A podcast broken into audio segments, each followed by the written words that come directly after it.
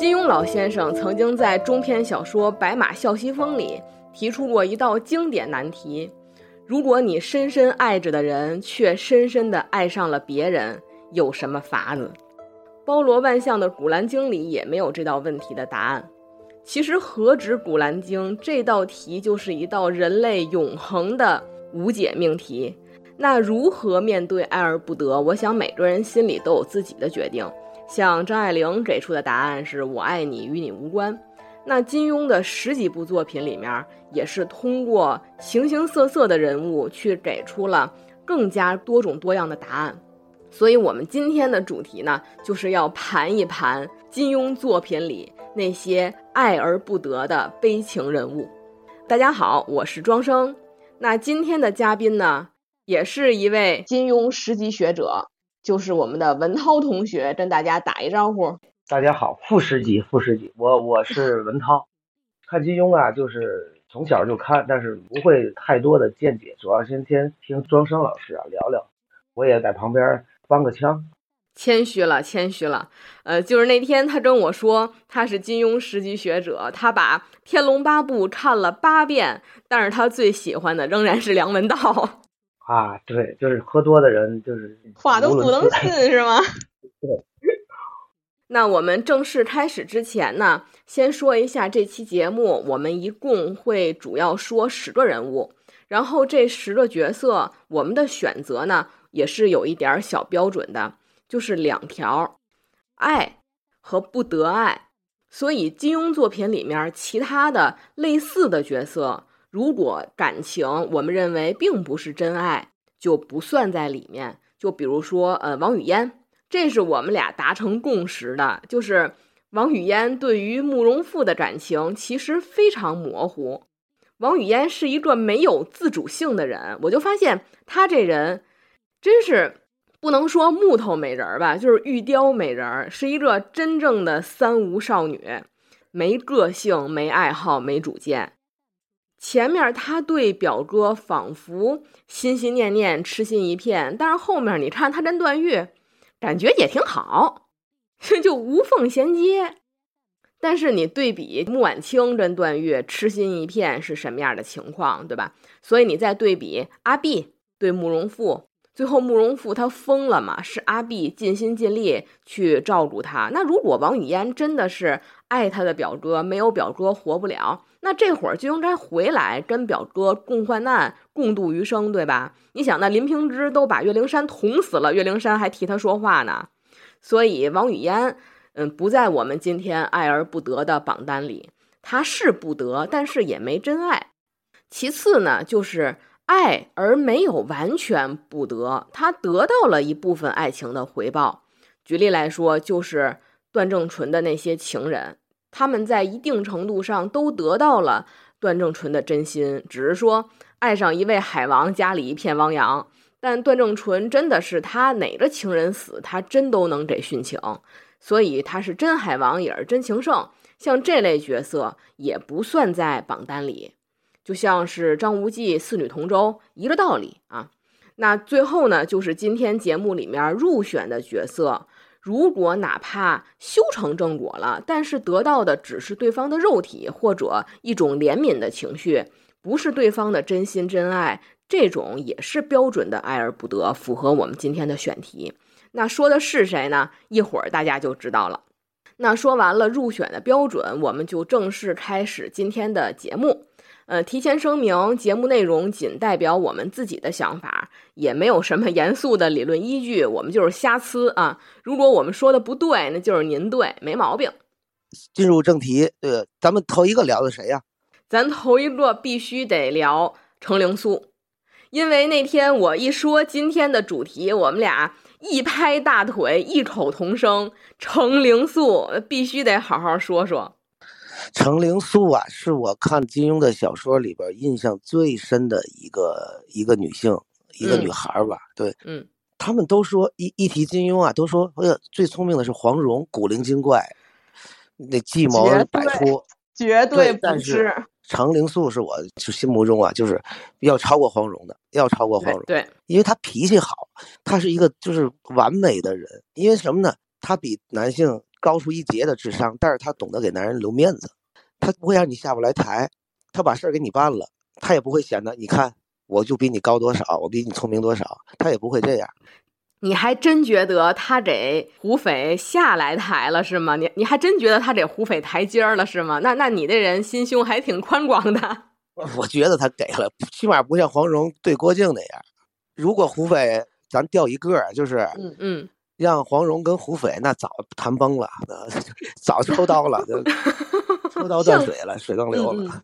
我也是觉得程灵素是一个真正的五边形战士，但是他这个战士里面可能在美貌方面是差一些，因为金庸先生写作是有很强的大男子主义倾向，他书里的女主必须美貌，如果不美貌，你再聪明能干，也只能落得悲剧收场。那这个理论的典型代表人物就是程灵素。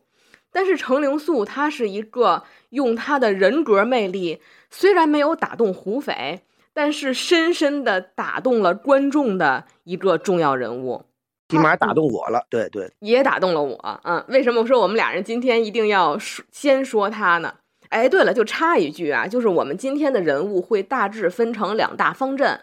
有五个是你若无心我便休，为了爱付出心甘情愿的这个方阵有五个人，然后另一方呢是得不到就想毁掉，因爱生恨，伤人伤己组的啊，就是我们今天会有两大方阵。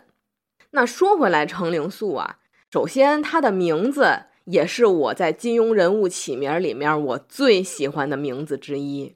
哦，为什么呢？拿中药药名起名字，可是能取出来不少风雅的好名字。确实，确实，对对。他是师从独手药王，而且我觉得在起名方面，估计这是不是他师傅的一个业余爱好啊？就是给人起名字。他给他自己的法号不也在不停的变化吗？从大琛到一琛到微琛到无琛。就搁现在，估计他师傅就是那种没事儿就给自己改微信昵称和微信头像那种人，不专一是吗？在起名字方面，专一有多大用啊？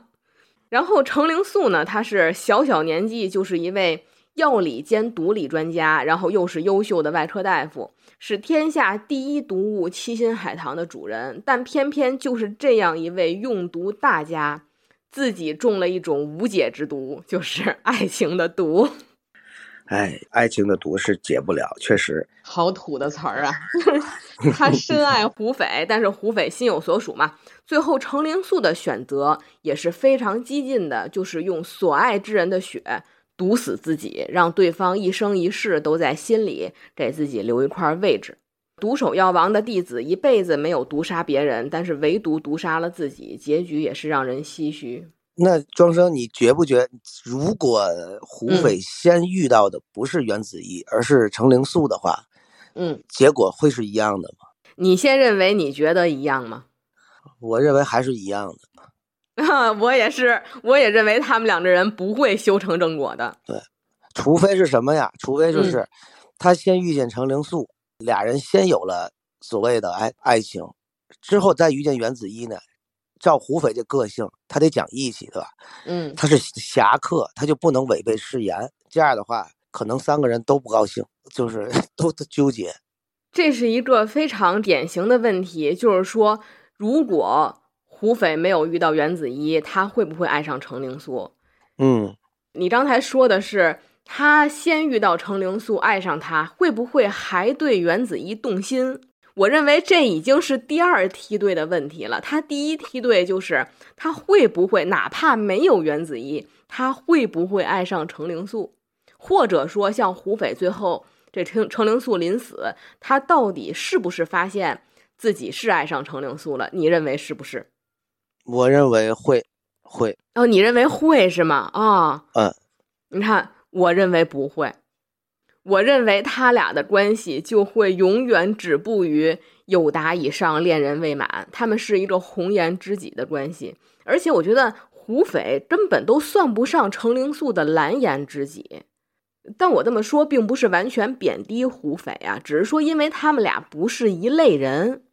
胡斐是典型的武侠小说里面那种直男大侠嘛，自由自在，快意恩仇，对。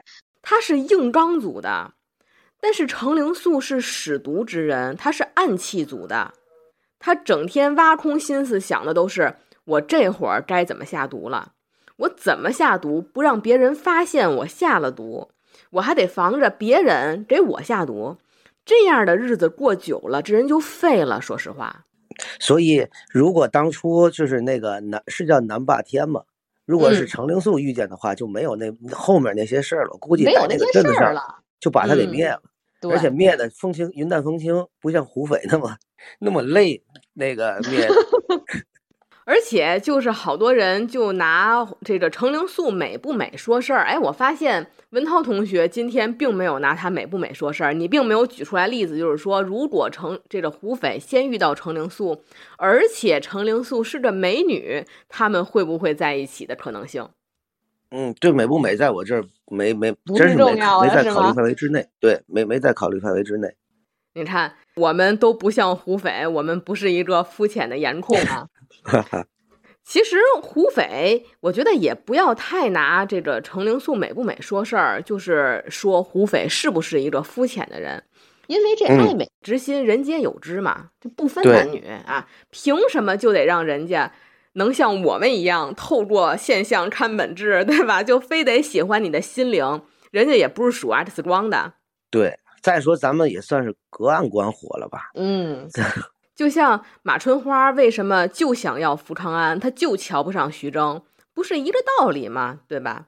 而且我觉得可能是因为大家都太喜欢程灵素了，就让我们很容易产生一种错觉，就是胡斐这玩意儿忒不知好歹了。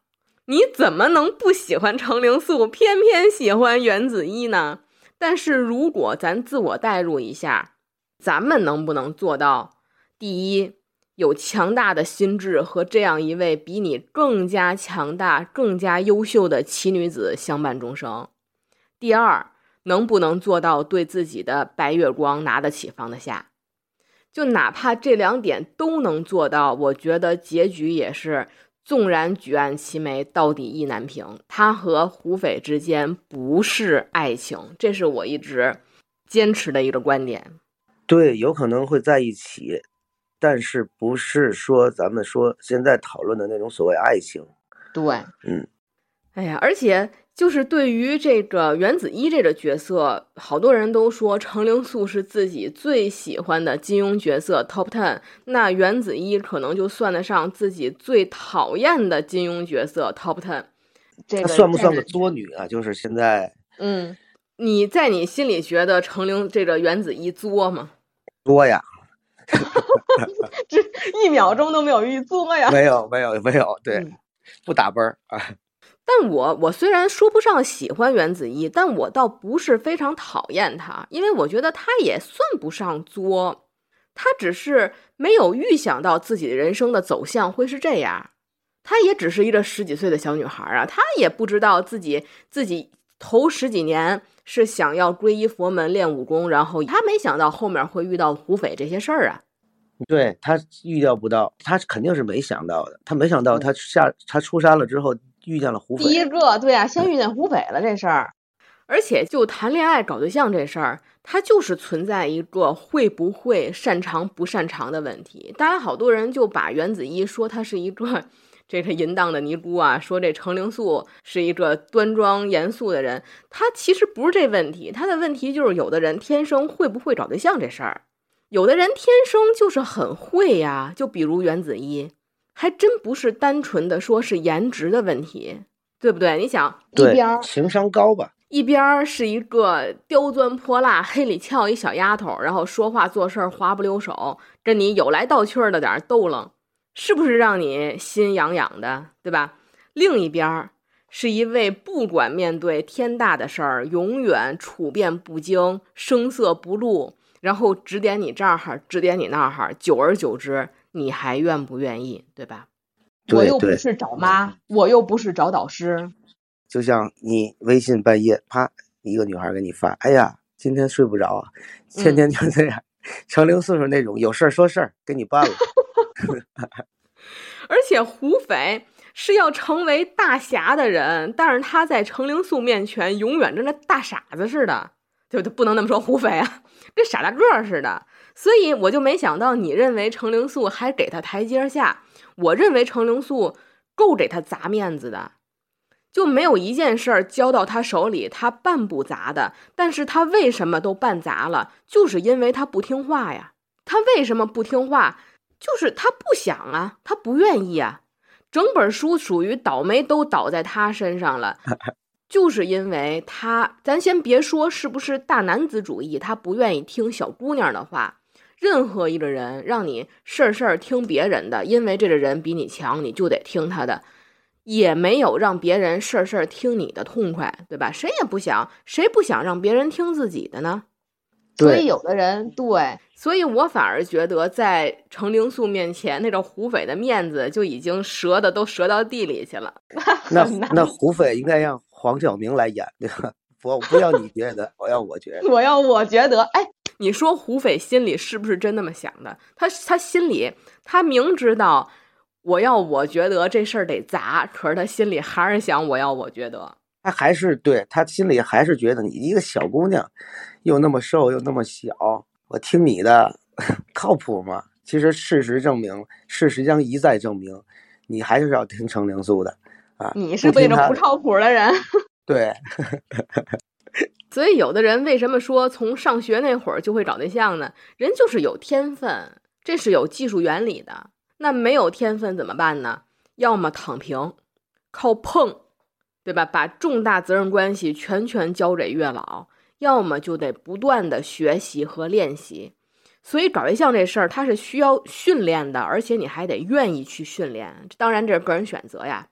嗯就像小时候咱看《还珠格格》里面的皇后，我觉得程灵素就属于这种人。就是容嬷嬷不就跟皇后说嘛，说你看后宫里面别的娘娘都使出来浑身功夫，出尽百宝讨皇上欢心，您也得这样啊。但是皇后就说了，我也想低声下气，但是巧言令色实在有损我的尊严，我做不到，对吧？臣妾做不到啊。这就是个人的选择不同，程灵素就属于你让他像袁子衣那样的跟胡斐在那儿斗咳嗽，他做不到。对他那性格是做不到的。嗯嗯，就说太远了。但哎，但是就是我个人一直坚持啊，就是为什么我说不是很讨厌袁子一呢？我也是觉得不要对袁子一一小姑娘使用例如绿茶婊啊。淫荡尼姑啊，就等等类似的词汇，让我过分了。对，这个才是过分了。嗯，让我们勇敢的把绿茶和渣男的帽子扣给胡斐，这一点没毛病。我现在现在正在喝的，跟你录着音，我正在喝的就是绿茶啊。哎，你就说认妹妹这行为，你承不承认胡斐绿茶？你认不认为认妹妹是一种恶心人的行为？太恶心了。和暧昧对象结为异性兄妹这件事儿，简直茶香四溢。你不就是又在人家伤口上撒把盐吗？而且胡斐他这个行为，他属于进可攻退可守，掌握主动权这么一个认妹妹的行为。我认为他认妹妹和杨过认妹妹性质还不太一样。杨过认是真的为了断了程英和陆无双的念想。但是胡斐是为了这俩人以后捆绑在一块儿找理由，嗯，你就看他们俩结拜那段儿，就程灵素说结拜就结拜，这小妹我三生有幸，然后他就问程这个问胡斐说大哥咱俩结拜怎么不立下盟誓，说什么有福同享有难同当呢？胡斐说的是结义贵在心盟，说不说都一样。那你这到底是结拜还是不结拜？你这到底是不是结拜呢？而且还说上来，就是程灵素问他说：“我和马春花掉水里面，你救谁？”胡斐说：“我救马姑娘，我和你一块儿死。”这种话，还感动的程灵素不要不要的，我就哎呦喂，恶心！这汤师爷恶心呸！我当时看的时候，我也就觉得，哎呦操，这剧情怎么这么发展？金庸 是不是当时就是这么想的？我说 金老爷子也够那个什么的。所以最后我们总结一下，我们觉得胡斐和程灵素这个关系，可能就哪怕没有原子一，可能还是会一直保持在一种暧昧的红颜知己的关系上。除非这一本书里原子就都没有原子一，我觉得还有可能。哎，就是你原子怡我的我的别出现，我的结论是，就算没有原子一，他们俩都不见得会发展成爱情。嗯，可能一块儿过日子是吧？哎，对，就是举案齐眉，到底意难平。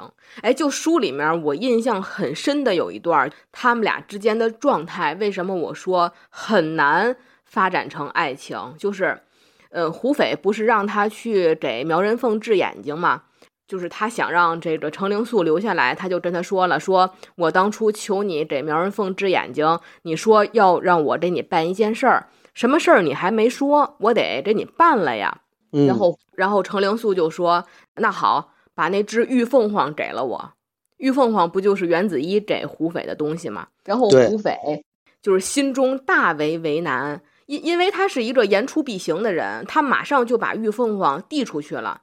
但是呢，这程灵素就说：“我要来干什么？我让你把它砸得稀烂。”但是这一件事儿是胡斐万万下不去手的，他只能愣在当场，对吧？拿着手里的玉凤凰，他又想要言出必行，他又下不去这个手。然后这文章写到这儿，如果程灵素是袁子怡或者黄蓉这挂的，你不说把玉凤砸了吧，最起码他得撒娇撒痴的，我跟你逗楞逗楞吧，对吧？这这样才是一个小情侣的状态。但是人程灵素怎么办的？程灵素缓步走近，从他手里接过玉凤，给他放回怀里了，然后微笑的指点了一下胡斐，说：“从今以后可别太轻易答应人家，世上有很多事儿口中答应了，但无法办到。好吧，咱们走吧。对，就像一个妈妈跟对儿子说的话，就是要教胡斐心头怅然，感到一股说不出的滋味。这是标准的红颜知己，一个大姐姐的处事方针。对这得哪辈子转化成爱情啊？对，所以这是我坚持的，就哪怕没有第三个人，他们俩也很难转化成爱情，有道理，有道理。是吧？我说服了你。嗯，因为我是我要是代入的话，我以我的性格，我要代入，我就是最后要选程灵素，所以我对程灵素的，因为我对程灵素的好嗯感是无限的，就是无最限的因为所有小说里我最喜欢的就是他。没错，可能我的性格就是想，你看他他可以解决你所有麻烦，而且又是对你又是那么死心塌地，我觉得有一一个这样的女孩儿，那还还求什么呀？夫复何求啊？但是就造化弄人嘛，就像刘文正唱那《迟到》似的，我的心里早已有着他，他比你先到啊！哎，哎呀，时与味呀，这个东西真是说不清楚。那那咱们抓紧往后啊，咱这一个程啊灵素，咱就说了二十多分钟，啊咱抓紧往后啊。我怀疑今天咱们十个人这个三个小时说得完说不完。然后那说完了我们最喜欢的程灵素，咱们第二个角色也是一个我私心来讲非常非常喜欢的金庸笔下的一个人物，就是李文秀。嗯，嗯，这李文秀你多说说，因为我对他不是太哎，不哎是不是太记忆很深刻，对吧？对，不太不太深刻，对，李文秀就是出自这《白马啸西风》这本书，确实就像文涛说的，这本书本身就算不上金庸迷们最喜欢的那个热门作品，而且李文秀也算不上金庸笔下有知名度的女主。就虽然她是唯二的金庸写的以女性第一视角写作的作品的主角，但是呢，这本书其实据说呀，是金庸修改次数最多，然后写作最为上心，最后也最满意的作品。当然，这不是我说的，是倪匡说的呀，也不知道他说的是真是假。但是这本书虽然，嗯，很多人可能不太有印象这本书的情节，但是书中的一句话，也就是我们这期节目的题眼。如果你深深爱上的人却深深的爱着别人，有什么法子？感动了万千读者，有多少痴男怨女从中得到了共鸣啊？哎，就像李宗盛的歌一样，嗯，你你说哪首歌啊？我跟你有时代代沟，我没听过呀。就是那首想得却不可得，啊，你奈人生何？然后，那咱先简单的说一嘴这个李文秀的这个小姑娘是谁吧，因为有可能有的小伙伴他没有读过《白马啸西风》这本书，或者说忘了李文秀的这个情节。对他也没有电视剧、电影，也没有，我印象当中没有《白马啸西风》吧？或许有，但是也不像《天龙八部》啊、《神雕》啊，就那么脍炙人口。对，您给介介绍一下啊？嗯，就是李文秀的故事，首先大家可能印象不深刻，是因为。她的爱情故事根本也不轰轰烈烈。就李文秀这小姑娘，虽然是个痴情的人，但是她和她的相爱之人既没有参加过武林大会，也没有什么国仇家恨的大事件。包括苏普也不是武林英豪，只是他们邻居的一个普普通通的小男孩。他们俩人情感的起源，只是俩人在年幼的时候。这哈萨克少年苏普为他捕杀过一只狼，在李文秀因为是汉人小女孩被别人排挤的时候，苏普愿意站出来喜欢她，说她好，就已经深深地打动了李文秀的心。但是在成年之后，李文秀才发现，苏普虽然还记得当初有一个与众不同的汉人小姑娘，但是那在苏普的心里并不是爱情，苏普爱的是阿曼。他说要一生一世陪在阿曼身边，就好多人说李文秀啊是儿时的友情引发的单相思，是不是一种自我感动？但是我觉得大家代入一下，就是在儿童或者青少年时期，嗯，如果一个人被排挤、被孤立，是非常寂寞孤独的时候，甚至或者说说甚一点儿，遭遇了校园霸凌这些情况，这个时候。有一个人愿意站出来，站在你的身边，那这个人的形象是不是有如天神一般的伟大？嗯，真的愿意为他生，为他死啊？我觉得李文秀他是不是和苏普就不在一到他们长大了以后，已经不在一个频道上了，甚至不在一个世界上了。李文秀眼中看到的，他所经历的，跟素朴所经历的，已经天差地别了。对对。但是呢，你看，这就说到爱情了。爱情是这东西是不依靠物质、学历、国籍都没有关系，就是是不是？但是最后苏普不爱他，也并不是因为这些原因。就是你爱一个人不因为这些原因，但是你不爱一个人也不因为这些原因。对对，就好多人都开玩笑啊，说。《白马啸西风》不是金庸写的，是金瑶写的，因为他们觉得这不是一本武侠小说，是一部爱情小说。但是也确实啊，这本书像金庸，大家都知道有老版和新版的差异嘛。金庸在修改新版的时候，尤其删除了一些老版在这本书里面的一些复仇和呃打斗的桥段。去增加细致的描写了这个人物的 对于爱情的心理的那些想法，这些心理活动啊，心理表现这些。《白马啸西风》确实是一部忧伤的爱情故事，而且虽然以李文秀代表这爱而不得的状态，其实这本书全书就是在为单恋者著书立传。我不知道你还有没有印象，这本书里面说了。N 多单恋的形象，我有印象，有印象，但是那个名字啊，都我都记不出来了。对，因因为里面有好多名字，它不是哈萨克名字，都倍儿长。对对对对，嗯，在这里面，就是每一个单恋的形象，其实都采取了不同的处理方法。就比如说，第一种就是一切悲剧的起源——李文秀父母的三角恋。李文秀的母亲上官红嫁给了白马李三，但是上官红的师兄史忠俊十年了，仍然妒恨交迸啊！最后亲手杀死了上官红的丈夫，想要把上官红夺走，但是没有想到让上官红跟他同归于尽了。这是史仲俊的做法，就是杀死了自己的情敌。然后第二种最极端的做法。非常极端。第二种就更加极端了，就是你说记不住全名的一个人，就是瓦尔拉奇。他不是化名华辉吗？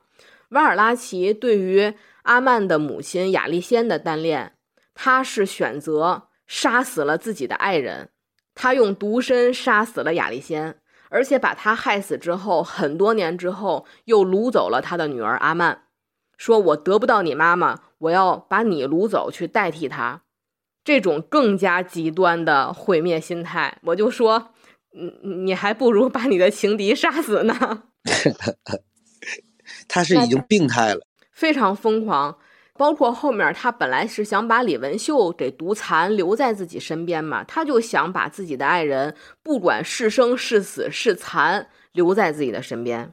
这是不是跟个人的性格也有关系啊？你比如说，你看我有的朋友那个爱而不得，人家一个一周一个月就能走出来；有的就是永远永远的在他心里边因爱生恨呐，或者是因爱生仇啊，这跟性格有关系吗？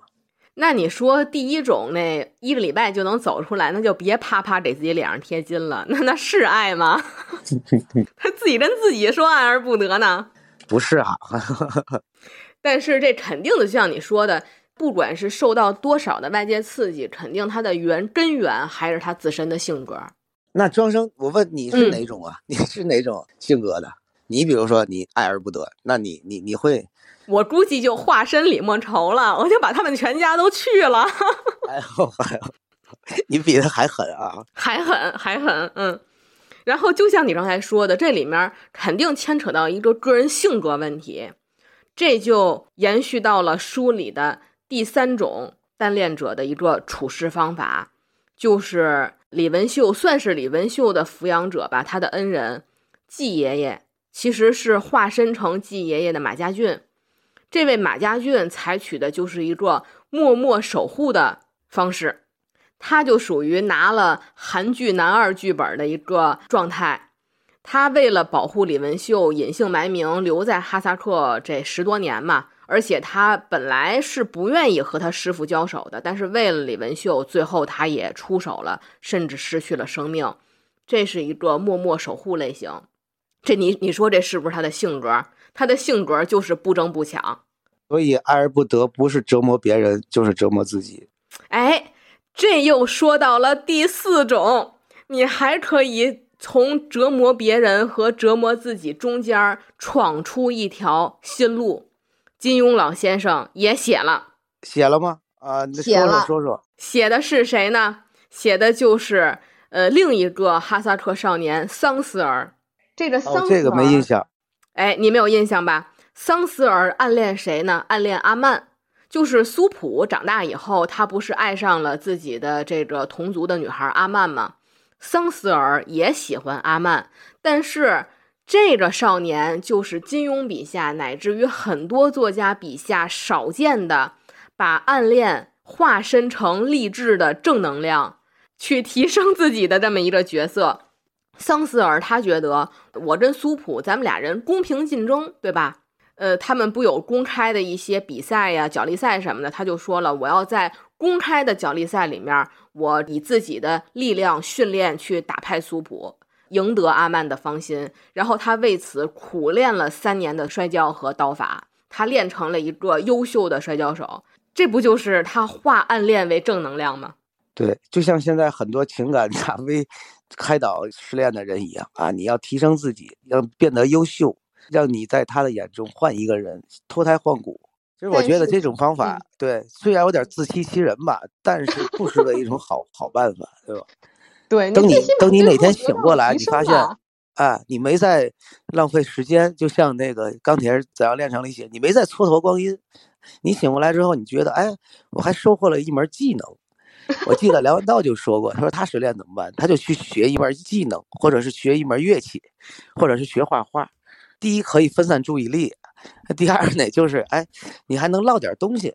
哎，对，就虽然说在爱情的战场上仍然还是输家，但是最起码你在实际生活中有一技之长，这挺好，这挺好。我建议大家都选这第四种。对对。那 但是最搞笑的是这段写的非常幽默。最搞笑的是他不是苦练摔跤和刀法吗？他跟苏普在这个呃角力场上就俩人打的难分难解，未出胜负。但是阿曼的父亲一眼看透了事情的实质，他就说桑斯尔赢不了。因为阿曼心里是喜欢苏普的，就是你哪怕把苏普给打败了，阿曼也不会喜欢你。苏普如果输了或者受伤了，说不定阿曼只有更加喜欢的更加厉害些，因为心疼啊。哎，更促进感情了。嗯，这我都现在你你你一说这个我都没法说，就是哎呀，嗯就是真是这个没办法，真是没办法。他感情他就不喜欢你，你能怎么办呢？对吧？你把他打败了也不行。对，就赢得他的人，赢不了他的心。哎，这句话虽说挺俗吧，但是说的确实千真万确，确实对。阿曼的父亲属于扎心了老铁，哎，阿曼的父亲就是情感博主，还得是。他是一个大赢家。他首先也是赢得了亚历仙的心嘛，最后他还保留了自己的性命，最后还成为了情感博主，哎，遗传基因好。就是好。那最后一种呢，就是咱们的这个主角李文秀，他的选择是远走他乡。你看，有的人他暗恋不成，他也可以你既无心我便休，但是他的选择是守护在你的旁边，对吧？你嗯不爱我没事儿，我一辈子在旁边看着你也挺好的。但是李文秀是有他的傲气在的，我可以你既无心我便休，但是我的选择是远走他乡，让我慢慢遗忘。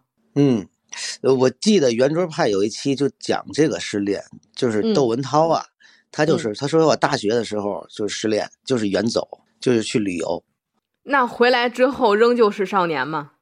回来之后，窦文窦文涛自己说，一看见他这个劲儿又上来了。哎呀，所以哎，所以你说像这种李文秀这种有傲气在的人，他必须要远远的离开，否则他一看见苏普就想来这事儿，一看他就想起来这事儿，还怎么能保持他的傲气所在呢？但是你说，现实当中又有谁能做到？他不把你拉拉黑删除，你把他拉黑删除呢？或者是说有社会关系的，你你就那么狠心，就我永远不见他，这种壮士断腕的那种那种壮举，不是一般人做得到，嗯。做不到，总得抱点希望，对吧？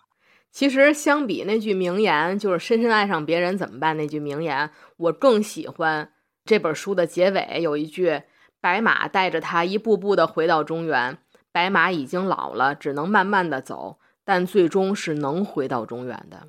就这一句话，就能拍成电影镜头，对这，是超级有镜头感的文字，以及最后那句，那都是很好很好的，可是我偏不喜欢。金庸笔下千万字，就这一句话最让人动容啊！文有尽而意无穷啊！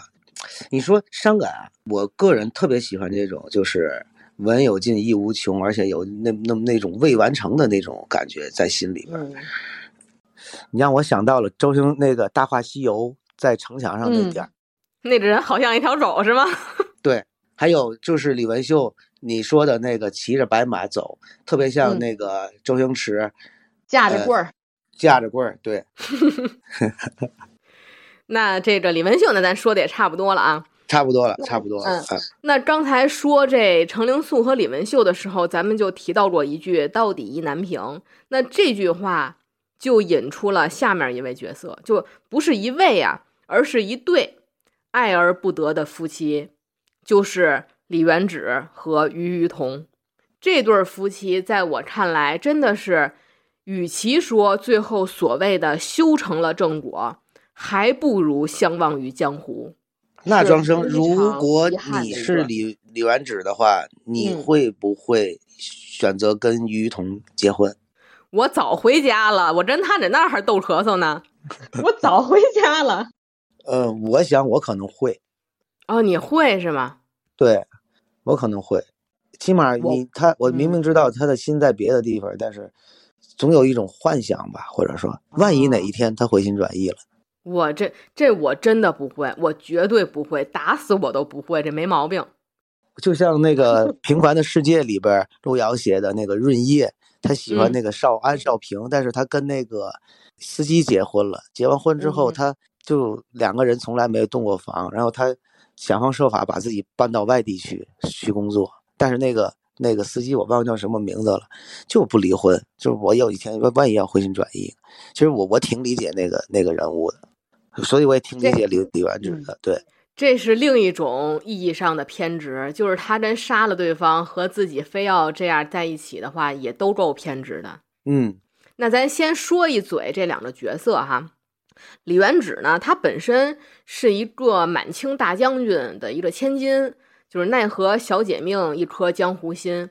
其实李元旨才是真正的一位五边形战士，你发现了吗？他师从于高手路飞青，他在武功、敏捷、情商、智力、美貌五边形战士，他都比程灵素五边，因为程灵素没有美貌啊。嗯，李元旨是真正的全能选手。正经官二代啊，对，结果遇到了命中最大的劫难，就是爱上了红花会的十四当家于同，而于同同志偏偏喜欢他的四嫂子有夫之妇骆冰，而且一个一个官二代，一个名媛爱上了一个恐怖组织的当家的，对，而且这于同真是为了他嫂子，为他疯，为他狂，为他哐哐撞大墙啊！一会儿剃度出家，一会儿要死要活，最后还烧毁容了。但是李元旨就是非要喜欢于同。其实我觉得这点儿有点像任盈盈啊，就是他爱令狐冲，就是爱他的深情人设。那李元旨喜欢于同，是不是也有一种他喜欢于同这种深情的人呢？有可能，有可能。嗯，我我觉得有些人有一种就是。都说有一种慕慕强心理嘛，还有一种叫扶弱心理，就是我看你那么可怜，就那么无助，我去帮助你，我去为你奉献，有没有这种心理？我不太能理解于这个李元旨的心理。我觉得一方面啊，我能明我能理解的是李元旨他作为一个官二代，从小。从小他能得到一切他想要的东西，对吧？他他这个出身就能任何我想要的东西我都能得到。但是到了于同这儿，他想尽办法，最后也得到了。这可能是他的从小这个一种偏执的这个性格使然。但是我一方面又不能理解，他作为一个正经的官二代，他怎么能忍受这些于同对他的冷言冷语？他就把自己的尊严踩在地上摩擦呢？我不能理解，这是不是也有一种就是受虐的一种一种心态？就是哎，有可能斯德哥尔摩。哎，那你说一会儿我可能还要提到于童，可能心里也有一些受虐的心理。那这俩人岂不是两个抖 M 的爱情故事吗？对，于童，我认为他是找虐去。对呀，他们俩人都有一种找虐的心理在。对，要这么一说，俩人还挺般配，挺般配。就像咱们以后一会儿要聊到的那那那两位一样，哎，对，一会儿我们会聊到另外很般配的两位，都是田口组的。对对，就是我，我觉得一路上这种冷暴力，我觉得有可能在日后的婚姻生活中一直也会延续下去。李元直怎么还能忍受？就是有一段情节，呃，他他们大部队不是继续往前走，李元直就跟在屁股后面，非要跟着嘛。一路上，李元旨就是有说有笑，但是于同就是带大不理儿。然后有一天，李元旨就生气了，就说：“我我藏起来，对吧？我藏起来，我看你找不着我。”他就偷偷躲在一个沙丘后面。哪知道于同就看见他不见了以后，就叫了他两声，然后看没人答应，于同自己就走了。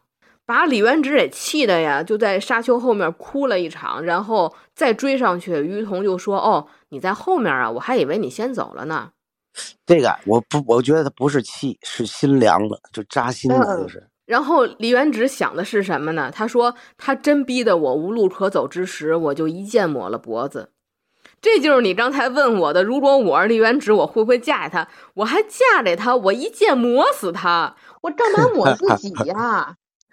而 且而且，我要是李元直他爹，我真是我直接原地气死，我养出你这孽障啊！因为后来他们就是两军交战的时候，于同就看见李元直也杀了很多清兵嘛，他就说他爹爹是满都的这个满清的提督，他就在这儿毫无顾忌的大杀清兵，觉得李元直可能是真心的。但是你想，这人契丹不是？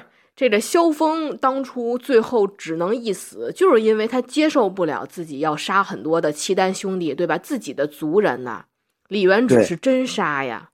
恋爱脑建筑在他人生命上了，属于是对，没有底线。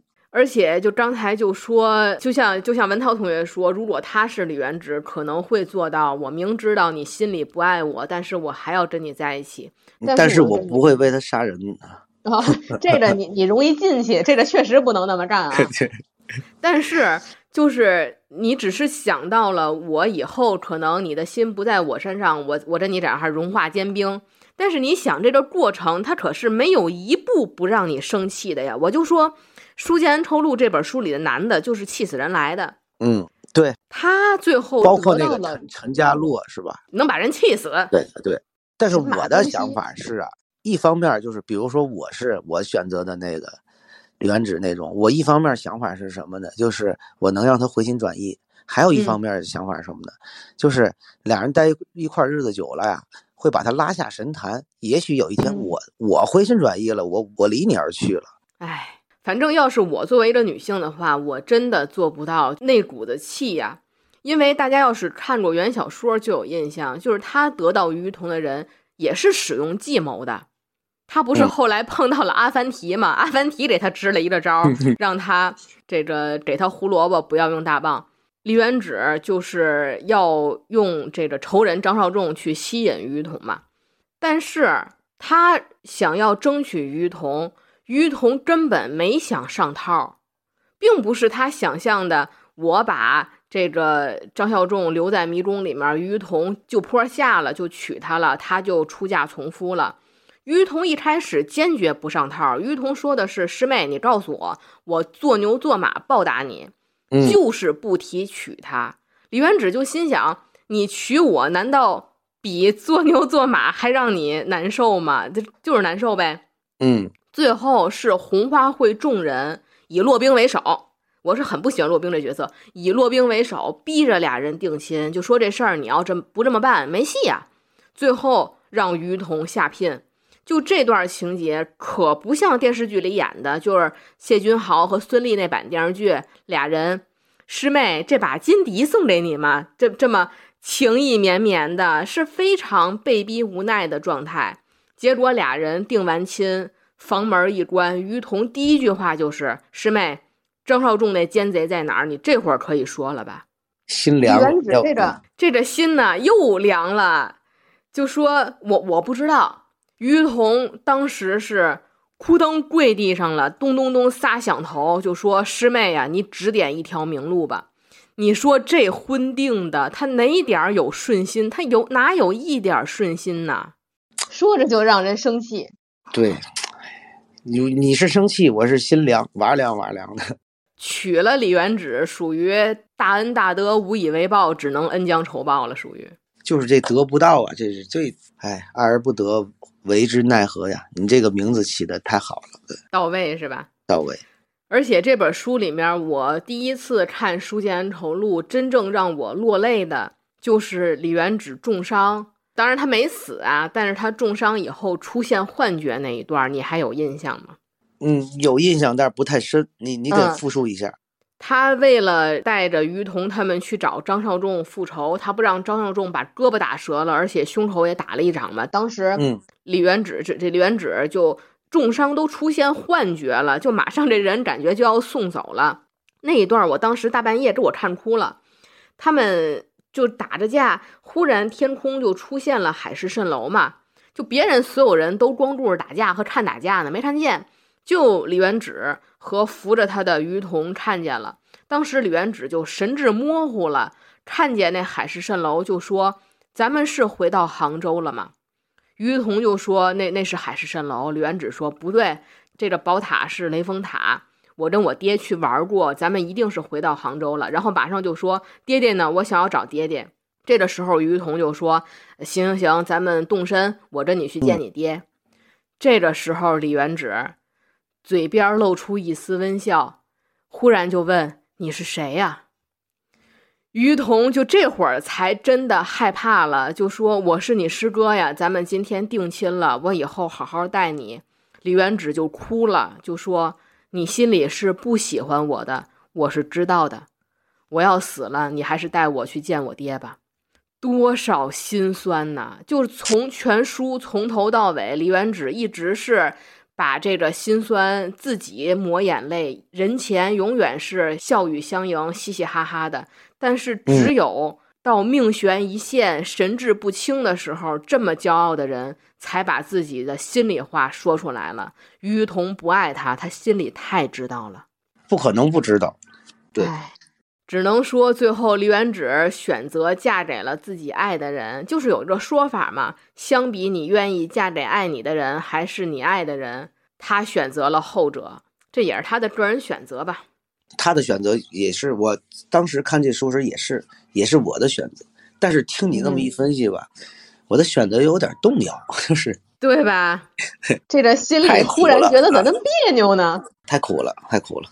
但是相比金庸其他单恋苦恋的女子，这种在某种程度上也算是一个比较圆满的结局吧。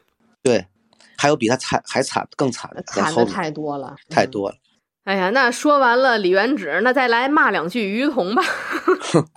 一个忧郁的文艺男青年啊，于彤这个角色，你觉得他有值得同情或者共情的地方吗？我觉得，我起码我没法共情。嗯，当然了，就是爱情嘛，这谁谁也说不好。但是如果我换在我这个位置上的话，我骆冰他不是说他喜欢骆冰，不是说骆冰没有结婚之前喜欢，他是已经是他的大姐了，根本对四嫂的。在这种情况下，我我想我我不会说说喜欢上骆冰的。嗯，因为本来一个预设就在那儿。你还挺道德高地，但是我跟你说呀，姐夫和小姨子，嫂子和小叔子，这是俩经典搭配，这自古都有一些不能说的故事啊。对，所以我我我从小我就这个这种有一块这块恶心的就是禁地吧，就是嗯嗯，就是你的身份如果是这种身份的话，我就自动对你就关上这扇门了。离你远点。嗯，对，就是好多人都说呀，这于彤在非礼嫂子之后。他做出来的，比如说以头撞树啊，证明心生悔意啊，然后他后来包括救他哥文泰来，以命相搏呀，就是为了想要补救兄弟之义，去给自己赎罪，认为他是一个敢爱敢恨的一个真英豪吧，他也他也应该得到这夫妻俩的原谅。但是在我心里，我觉得。他只是想要在心理上减轻自己的道德责任，他不是真的觉得自己做错了，或者真的忏悔。因为你有印象吗？于彤曾经题诗一首，他自己署名自署是“千古第一丧心病狂有情无义之人”。嗯，这个有情肯定是他爱洛冰嘛，然后无义就是说对他的大哥这个文泰来无义。但是他自属千古第一丧心病狂之人，我就跟你说，这扑面而来的文人的酸腐气息呀，真是个令人讨厌的知识分子。他是一种追求形式上的这种，哪怕做错事儿，还要一种追求形式上的美，给自己塑造一个千古第一的什么某种的形象。他并不是真的真心忏悔，而且他后来救文泰来。他想的是什么呢？他并不是说文泰来是我大哥，我得救我大哥的命。他想的是，我救了我哥的命，以后我跟我嫂子朝夕相处，我心里会好受，也行吧？不那么尴尬，就是最起码没有因爱生恨，就也行吧。而且刚才我就说到一个，他跟李元芷都有一种自我找虐的倾向。你有没有发现，于彤？当然了，他也没有说他到底儿童有一种什么样的经历，但我觉得可能跟他的早年经历有一些关系，就是他确实有一些自虐的倾向在里面。你看他那个偷亲嫂子败露和嫂子表白的时候，他就撸起袖子露出左臂，上面斑斑驳驳的都是刀疤，他就说：“我每次想你的时候。”我就拿匕首在这儿刺一刀，然后刺的胳膊上都是伤疤，这有一种自虐的倾向在里面。我觉得于彤是不是因为他遭受过一些心理创伤，导致有一定的恋母情节，导致他喜欢成熟的大姐姐呀？有可能，有可能。嗯，但是金庸老爷子他没有把于彤这个他的人的前因后果写明白，没写出来，没写出来。嗯。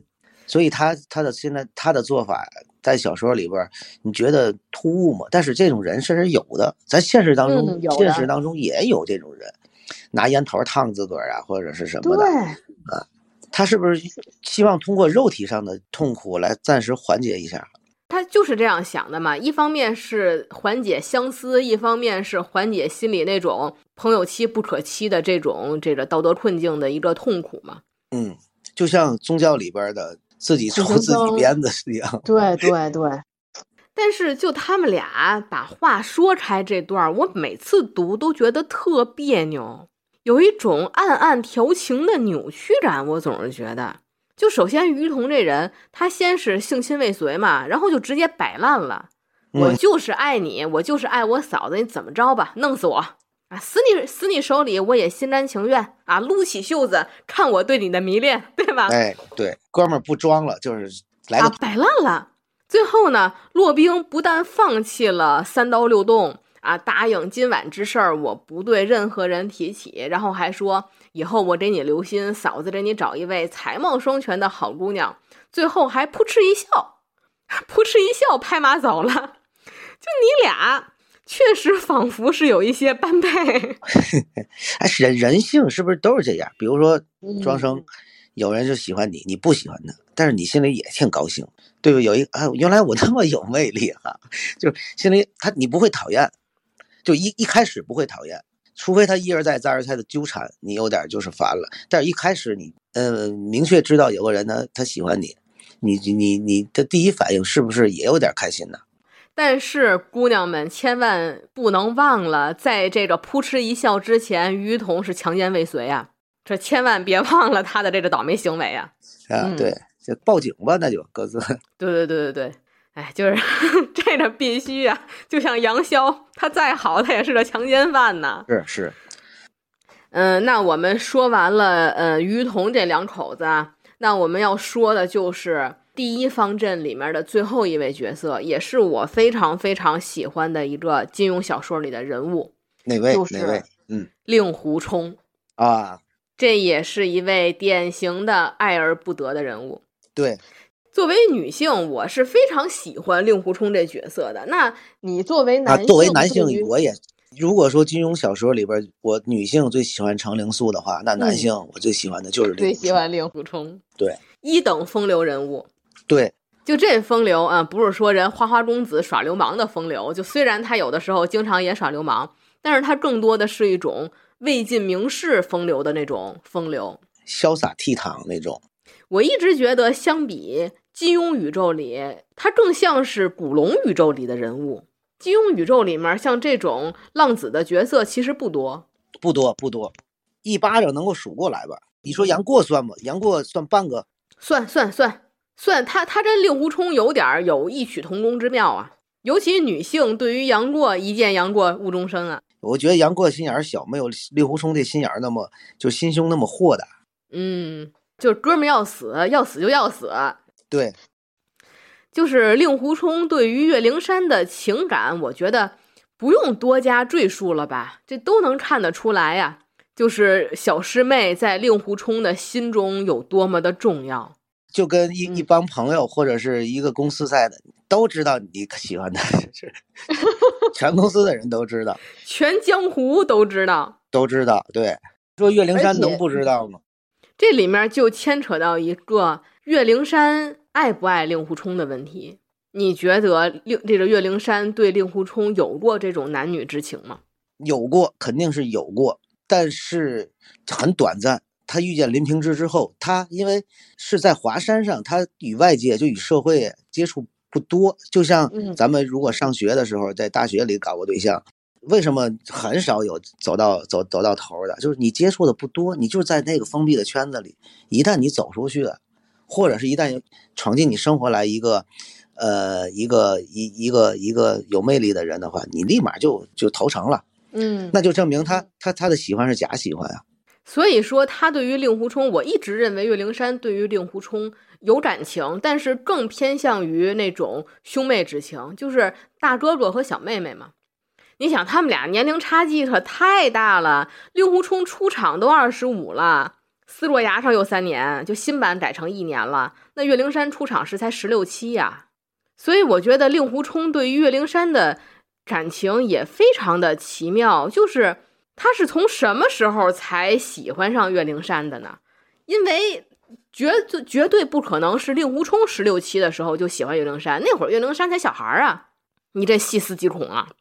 但是由此有有一条，我们由此可知是什么呢？就是小师妹可能确实不太喜欢大叔这款的，嗯，人家喜欢老成持重，但是人家喜欢老成持重的小鲜肉，人家不是叔控，就是不喜欢玩艺术的，玩摇滚的不喜欢，喜欢那个程序员，哎，不能说是程序员，喜欢公务员，公务员，嗯，哎呀，而且就是让我印象非常深的，就是。小师妹在令狐冲心里的重要性有两个桥段啊，就是一个是任盈盈有一段令狐冲不就自我放逐了吗？成天的这个喝酒耍帅，在那儿玩行为艺术，任盈盈不就给他这个送酒、送金财宝，呃，还教他弹琴，哎，各种吃食。但是令狐冲喝着酒，心里想的是什么？他心里想的是，我盼着酒里有毒。自己饮下就死，尸身躺在岳灵珊眼前，也不知道那会儿他是否心里有点伤心。这就跟大舔狗，对，这就跟好么多你看社会新闻，有些为了爱殉情的都一样，就是怎么劝，就别傻了。你你死了，他也没有什么，呃，除非就是你死了，他他有后没有后悔，有一点后悔，但是他这点后悔劲儿，一顿饭就过去了。对，而且我觉得令狐冲啊。嗯，喜欢岳灵珊也不是那么死心塌地的，他也是在华山那个封闭的空间。他一旦遇见任盈盈，经历过事儿之后，他最后对岳灵珊这个的感情可以说是放下了。最后他救林平之的时候，对岳灵珊来说，他只有恩情，就是毕竟同窗过嘛，同门过嘛。但是爱情，他是我觉得是没有了。这一点我又跟你持不同的意见了，是吗？嗯，我觉得令岳灵珊在令狐冲的心里一直是爱情，就是哪怕他遇到任盈盈，为什么我总觉得任盈盈在令狐冲的心里？当然了，这个岳灵珊有这个初恋白月光的光环在呀，任盈盈她总是迈不过这个光环。有一个什么情节呢？就是你说他在认识任盈盈之后，见识到了世界的广袤，对吧？一下子打开新世界大门，他慢慢的爱上任盈盈。但是他们在唯四救任盈盈的时候，就那会儿，令狐冲已经能率领江湖豪杰，我去攻少林，我让我官宣了，对吧？我这魔教圣姑，我官宣了，那么个意思。这会儿大家觉得他是不是心里已经有任盈盈了，对吧？但是，就在众人已经被困少林、情况危急、生死一念之间的时候，这个时候忽然天降大雪，万籁俱静，就群雄只等着令狐冲一声令下，群起而攻之。但这个时候，令狐冲看着雪，想的是什么？他想起了岳灵珊，想起了当初他在斯洛崖上的时候，看着漫天飞雪。那段时光，然后他想的是小师妹这个时候不知道在干什么。就在这种命悬一线的时刻，他心里想的谁，你才能知道他心里真爱的是谁呀？哎呀，这金庸太会写了，这个太会写了。我是心有戚戚焉的，有时候就是，真是什么时候触景生情，生的那段情，就是哎呀，他现在在干什么？当时怎么样？那一刻想的是谁？就是谁？嗯，对，而且还有就是刚才你也提到了，他忘不了岳灵珊，是因为当时小俩人在这个青年的时期，在华山是一个比较密闭的空间里面嘛。对。但是我觉得岳灵珊在生命中代表的，为什么他永远不能忘怀岳灵珊？一方面是他这个少年的这个心动，他忘不了白月光；一方面。就是昨天咱俩聊天的时候还说起来了，岳灵珊在令狐冲的心里还代表了他那段年少的回忆，就是令狐冲生命中最美好的、无忧无虑的岁月静好的日子。所以让令狐冲眷恋的不光是岳灵珊这个人，而是当时他爱上岳灵珊的时候，他心里的那种抱有的对未来的美好想象，对武林世界美好想象。当时他的师父师母是那么的疼爱他，他的身边的那些师弟师妹们都围绕着他，他身边有小师妹。他一生的理想其实都是重入门墙，重回华山嘛。所以兄友弟恭啊！直到他看到岳不群，直到是五岳论剑的时候，他看到岳不群原来是这么一个人。到那阵儿，他的最后一块，他的人生观里边最后一块玻璃也也碎掉了，碎掉了。嗯，但是那都很靠后了。所以你想，令狐冲这人，咱们都说他是这个名士风流、洒脱浪子，你说他是天生的吗？也不尽然呐。如果不是造化弄人，我觉得他更想要的还是继承正统和小师妹、老婆孩子热上头。对他无数次书里无数次表现过，虽然他的性格是比较洒脱的，套路出牌，但是他对他师傅师娘那是言听计从的。对他可不是看不上他师傅为人处事啊。当然了，他后面他师傅掉马甲了，他发现了问题了，但他之前他可是。不是看不上他师傅这种正人君子的做派，他是非常很崇拜他师傅的，对，很崇拜的，敬重他师傅师母。如果没有后来这些事儿，他心里的完美人生其实就是复刻他师傅师母的人生。对，他的最大的梦想就是复刻他师傅和师母那个人生，他来当他师傅那个角色，岳灵珊是他师母那个角色。对。只是说到后来，生命走到尽头了，就是爱的人也离他而去了，他只能选择在有限的生命里面决定肆意人生，这也是一种无奈之举啊。进入社会之后，发现原来不是这个样子，嗯嗯，原来老板给你每天给你说的公司文化、企业文化，原来全他妈都是假的，都是假的。他把法拉利开上了，你还蹬自行车了，就是你还啪啪给他卖命了，对。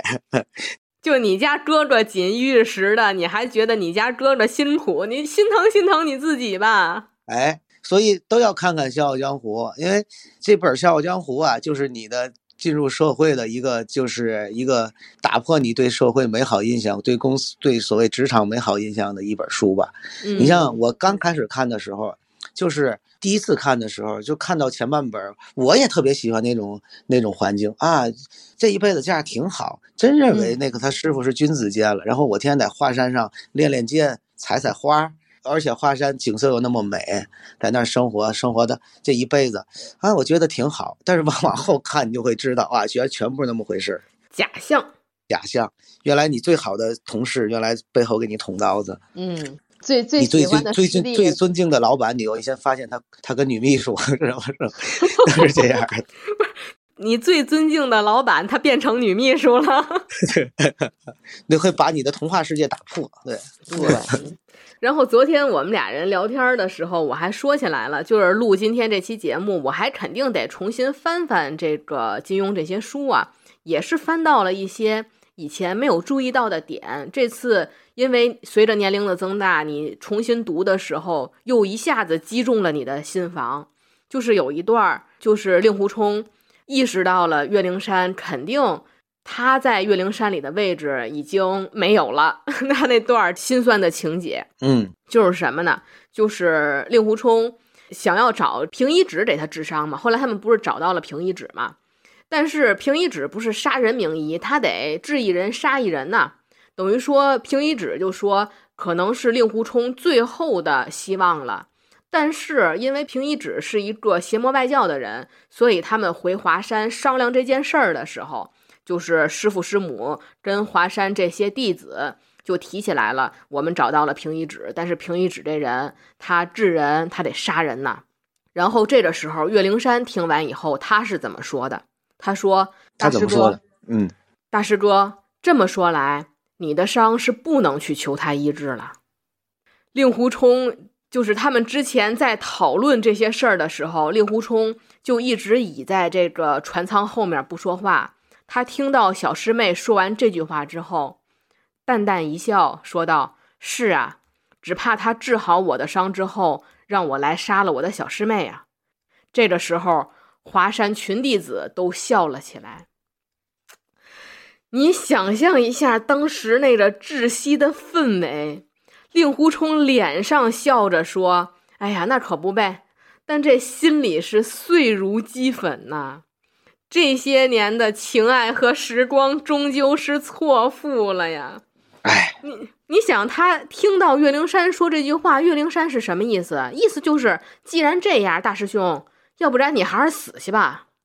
你你别让大家伙再折腾了，你你死去吧。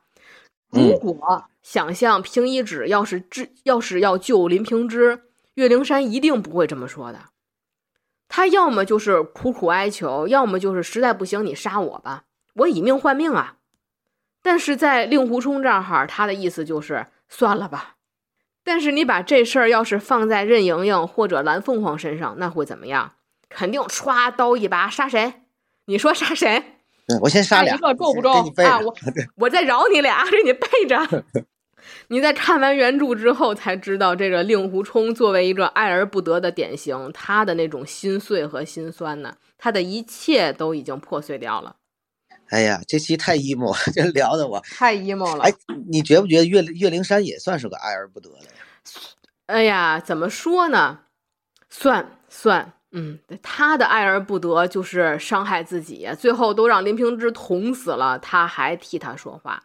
而且他就是喜欢上一个公务员，这个公务员呢看上老丈人的那个那个职位了，然后 跟他结了婚了。之后呢，他发现那个公务员啊根本就没有爱情，不喜欢他，一心只想往上爬。而且我觉得他是被林平之这角色，他也应该很纠结。你说他不知道岳灵珊是一个天真纯洁的小孩子吗？他肯定知道，他肯定也知道岳不群这个伪君子的所作所为和岳灵珊，你不能没有关系。对，怪罪在岳灵珊身上，但是他心里肯定是放不下这个事儿的。就是你是仇人之女，我报不了仇，我先要在你身上，我也得报一部分。但是你说他心里会没有一点儿的这个纠结和悔恨吗？也有，他当时是有的。我认为他练了辟邪剑法之后，他那点悔恨也没有了，彻底就黑化了。因为彻底已经跟岳灵珊又结为姐妹了。你没有开弓，没有回头箭，他主要是没有回头路了。哎，对，其实林林平之也挺悲剧的，他也是一个跟令狐冲一样，他也把他的世界观打破了。他原来发现收留他的。恩人原来是仇人的时候，那一刻他可能也承受不了，承受不住。这个的话，咱们后面有机会会去聊一些金庸笔下的这些反派的经典形象。对，对他为什么会走到这一步？他没有任盈盈来帮助他，他生命里没出现那个那。其实我觉得岳灵珊那个有一部分能够起到任盈盈那个功效，但是呢，这个东西。就像莎士比亚写那个悲剧一样，他是仇人的孩子，嗯，他是仇人的孩子。哎呀，那咱们这个头一部分的这个方阵就聊的差不多了，就这前五位没有做过太过于过激黑化行为的这五位爱而不得的人，顶多喝喝酒，对 对，顶多伤一下自己，他最起码没有违法犯罪啊。这特别像咱们现实当中失恋的，不是旅游去，就是喝酒。对，要摆脱这种。说我杀你全家。哎呦，现实当中也有。那哎，这就是咱们后一部分咱们要说的了，等于说咱们法制进行时里的人物。对，都是法外狂徒，都是这个罗翔老师笔下的人物啊。对，对，第一方阵咱们五位角色说完之后，咱们要进入第二方阵的内容，就是因爱生恨、因爱生痴、伤人伤己的类型。